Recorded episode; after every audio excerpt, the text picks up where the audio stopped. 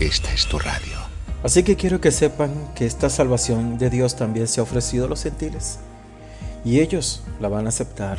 Hechos capítulos 28, versículo 28. ¿Sabes qué es lo que Dios más ha ofrecido y que a su vez más se le ha despreciado?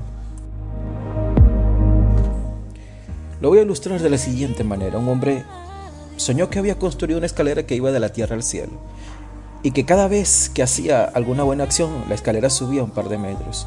Cuando hacía algunas cosas extraordinarias, la escalera subía aún más. Y cuando daba fuertes sumas de dinero, más todavía. Después de un tiempo, ya era tan alta que no se veía la parte superior, perdida entre las nubes ya la escalera.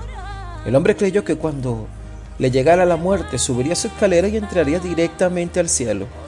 Pero escuchó una voz del cielo que decía, el que sube por otra parte, el tal es ladrón y robador. En eso se cayó a la escalera y se despertó. Vio que si quería ser salvo debía hacerlo por otro camino y no por el de las buenas obras. Y entonces tomó el único camino que existe. Nuestro Señor Jesucristo es el Salvador. Creo que la razón por la cual el hombre desprecia tanto la salvación es por la misma causa que los judíos lo hacían. Sus ojos, sus oídos no tenían la capacidad de ver u oír lo que Dios le estaba ofreciendo. Si quizás tú sí estás interesado en ver lo que muchos no han logrado ver, voy a hacer un intento para ver si logras ver y oír esto que te voy a decir. Número 1. El pecado separa la muerte de Dios. Todos somos pecadores y en consecuencia la paga del pecado es la muerte eterna, infierno.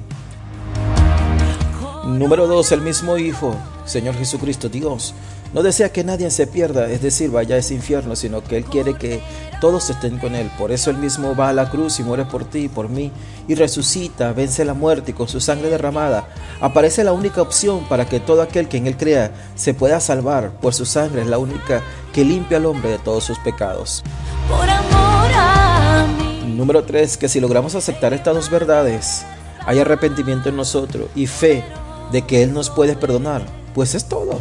De esta manera estamos aceptándolo a Él y todo su plan redentor. Lo demás, Él te guiará. Ve a una iglesia y si quieres saber más, escríbeme. La pregunta sería, ¿qué haremos ahora? ¿Otro desprecio a Dios? Desde Radio Oración, Pastor Andrés Santiago.